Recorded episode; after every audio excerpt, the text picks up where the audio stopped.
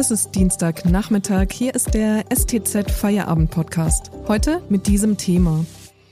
Angst vor den Eltern. Lehrer werden beleidigt und beschimpft. Am Mikrofon ist Miriam Hesse. Hallo.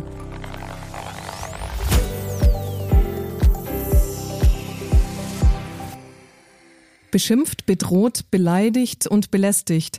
Der Ärger über die Corona-Maßnahmen entlädt sich offenbar direkt an den Lehrern. Das belegt eine neue Studie, die der Lehrerverband VBE in Auftrag gegeben hat. Die Erziehungspartnerschaft zwischen Lehrern und Eltern bröckelt, konstatiert der Verband. Doch warum genau hat das Verhältnis zwischen Lehrern und Eltern in der Corona-Krise derart gelitten? Und was müssen die Lehrer aktuell aushalten? Darüber spreche ich heute mit unserer Landesreporterin Carola Fuchs. Hallo Carola. Hallo Miriam. Carola, was ist das denn für eine Studie? Wer wurde befragt? Der VBE, der beauftragt seit fünf Jahren regelmäßig äh, Forsa damit, ähm, Gewalt gegen Lehrer und Lehrerinnen zu untersuchen. Ähm, Im vergangenen Jahr war der Fokus dabei verstärkt äh, auf psychische Gewalt und weniger auf physische Gewalt gerichtet. Äh, die Schulen waren ja in weiten Teilen einfach zu, so dass es gar nicht äh, zu direkten Kontakten kam zwischen den Lehrern.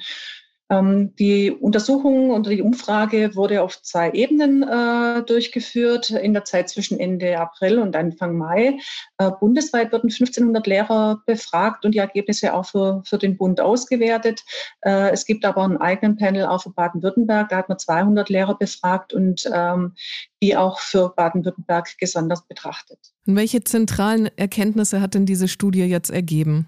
Ähm, also abgefragt äh, hat Forsa erstmal, welche äh, Probleme Lehrer im Moment als die, am, am, größten und am belastendsten empfinden.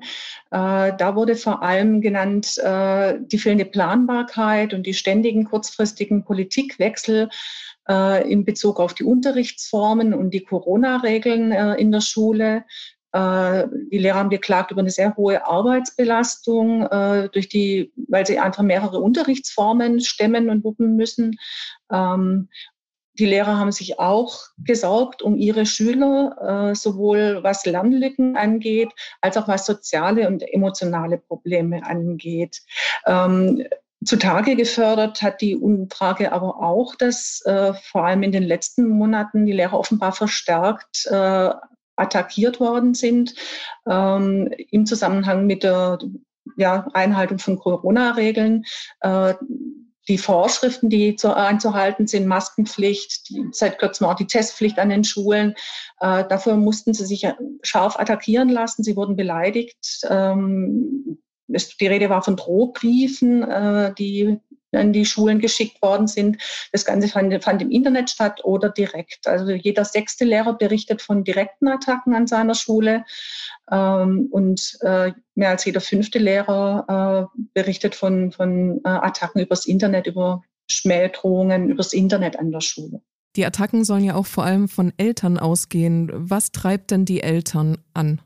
Ja, die äh, neun von zehn solcher Attacken äh, hat die Umfrage gegeben, ging von Eltern aus. Ähm, es ist das Erschreckende. Die Nerven liegen offensichtlich blank bei allen Beteiligten. Äh, es, ähm, die Eltern ließen über Anwälte äh, drohen, ähm, dass sie vor Gericht ziehen, äh, ziehen würden, äh, wenn ihr Kind in der Schule Maske tragen müsste oder wenn äh, Corona-Schnelltests an dem Kind durchgeführt würden.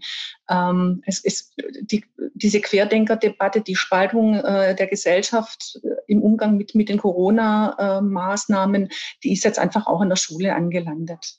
Das klingt so, als ob die Interessen der Eltern in sehr verschiedene Richtungen gehen. Also die Stoßrichtungen sind sehr unterschiedlicher Natur. Ist das so? Also wenn ich den Gerhard Brandt, den Landesvorsitzenden des VBE, richtig verstanden habe, dann äh, sind es die einen, die einfach diese, äh, diese Corona-Schutzmaßnahmen einfach ablehnen. Es gibt aber, es gibt auch Eltern, die im Grunde damit einverstanden sind, die sich aber, äh, äh, die aber die, die Durchführung an der Schule dann äh, ärgerlich macht, weil auch da äh, es ja einfach sehr, sehr unterschiedliche Regelungen gibt. Der VBE wirft äh, das dem Kultusministerium vor, kritisiert unsaubere äh, rechtliche Vorschriften, die dann zu Interpretationen führen der Schulen. Äh, ein Beispiel für sowas ist die Testpflicht für Schüler. Äh, Herr Brandt, da brachte das Beispiel von Eltern, die gar nichts dagegen hätten, dass ihre Kinder äh, regelmäßig getestet äh, würden, die aber diese Tests gern zu Hause durchführen wollen und nicht wollen, dass das an der Schule passiert und die dann sehr, sehr ärgerlich reagieren, wenn die Schule darauf besteht, dass die äh, Tests an der Schule gemacht werden müssten, weil die Schule das für sich so geregelt hat, es in anderen Schulen aber anders geregelt ist, dort die Kinder zu Hause die Tests machen können. Solche Unterschiede lösen auch viel, viel Wut und Empörung aus. Vielen Dank, Carola, bis hierhin. Wie sich Lehrer und Eltern vielleicht wieder zusammenraufen können, darüber reden wir gleich. Vorher machen wir kurz Werbung. Wenn Ihnen dieser Podcast gefällt, denken Sie daran, ihn auf Spotify oder iTunes zu abonnieren, damit Sie keine Folge mehr verpassen. Wenn Sie die Stuttgarter Zeitung zusätzlich unterstützen wollen, geht das am besten mit einem STZ Plus Abo. Das kostet 9,90 Euro im Monat und ist monatlich kündbar. Damit lesen Sie auch diese Geschichte von meinem Kollegen Daniel Gräfe. Stürmische Zeiten bei Dinkelacker. Der Ururenkel des Gründers ist neuer Chef der Stuttgarter Brauerei. Er will den Kunden zu genussvollen Biererlebnissen verhelfen. Den Link zum Artikel finden Sie in der Podcast-Beschreibung. Unterstützen Sie Journalismus aus der Region für die Region. Dankeschön. Carola, auf Seiten der Lehrer und auf Seiten der Eltern scheinen die Nerven blank zu liegen. Ist das auch eine Folge der fehlenden konzisen Regeln, die die Politik letztlich verschuldet hat? Ja, für die Politik war die Situation äh, zu Beginn der Pandemie oder jetzt seit einem Jahr ja schon auch ein Erfahrungsspiel. Das war, ist eine neue Situation für uns alle. Ähm, aber natürlich ähm, hat es was damit zu tun, dass es ein Hin und Her geht. Der VBE-Vorsitzende Gerhard Brandt hat ja völlig zu Recht festgestellt, dass vor einem Jahr zu Beginn der Pandemie der Zusammenhalt äh, deutlich zu spüren war. Und wir alle waren der Auffassung, wir reißen uns jetzt ein bisschen am Riemen und dann äh, sind wir auch bald durch damit.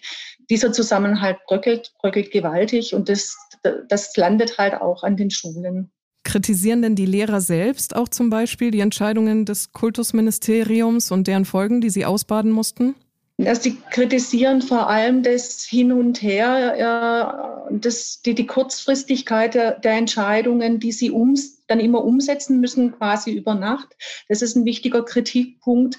Äh, ich hatte auch den Eindruck, dass sie sich ein Stück weit auch ein bisschen alleingelassen fühlen und überfordert fühlen. Also das, dieser Umgang mit, mit der Aggression von Eltern, das ist an, in dem Ausmaß auch ein neues Thema. Ähm, der VPE-Vorsitzende äh, Brandt sagt, dass der Ton verschärft sich schon seit Jahren. Das haben auch die anderen Untersuchungen gezeigt. Und äh, Schulen müssten da auch powermäßig anders aufgestellt werden. Sie brauchen mehr Unterstützung durch Schulpsychologen, durch Schulsozialarbeiter, die damit auch besser umgehen können als Lehrer. Das ist ja nicht deren Kerngeschäft. Lehrerverbände sehen ja die Erziehungspartnerschaft zwischen Lehrern und Eltern immer mehr bröckeln. Lässt sich denn diese Beziehung überhaupt wieder kitten? Davon gehe ich schon aus. Irgendwann wird diese Pandemie auch äh, vorbei sein. Aber natürlich ist die Frage, was bleibt übrig? Ich glaube, das fragen wir uns alle an Spaltung und an Riss. Äh, es wird Arbeit erfordern und auch das wird, wird Personal erfordern. Dessen muss sich die Politik, äh, glaube ich, schon im Klaren sein. Äh, man muss da Zeit und Geld investieren, um, um da wieder die Gemeinsamkeit wieder zu fördern. Davon gehe ich schon aus, ja. Vielen Dank an Carola Fuchs für deine Einschätzung. Und einen neuen Feierabend-Podcast hören Sie morgen. Bis dahin.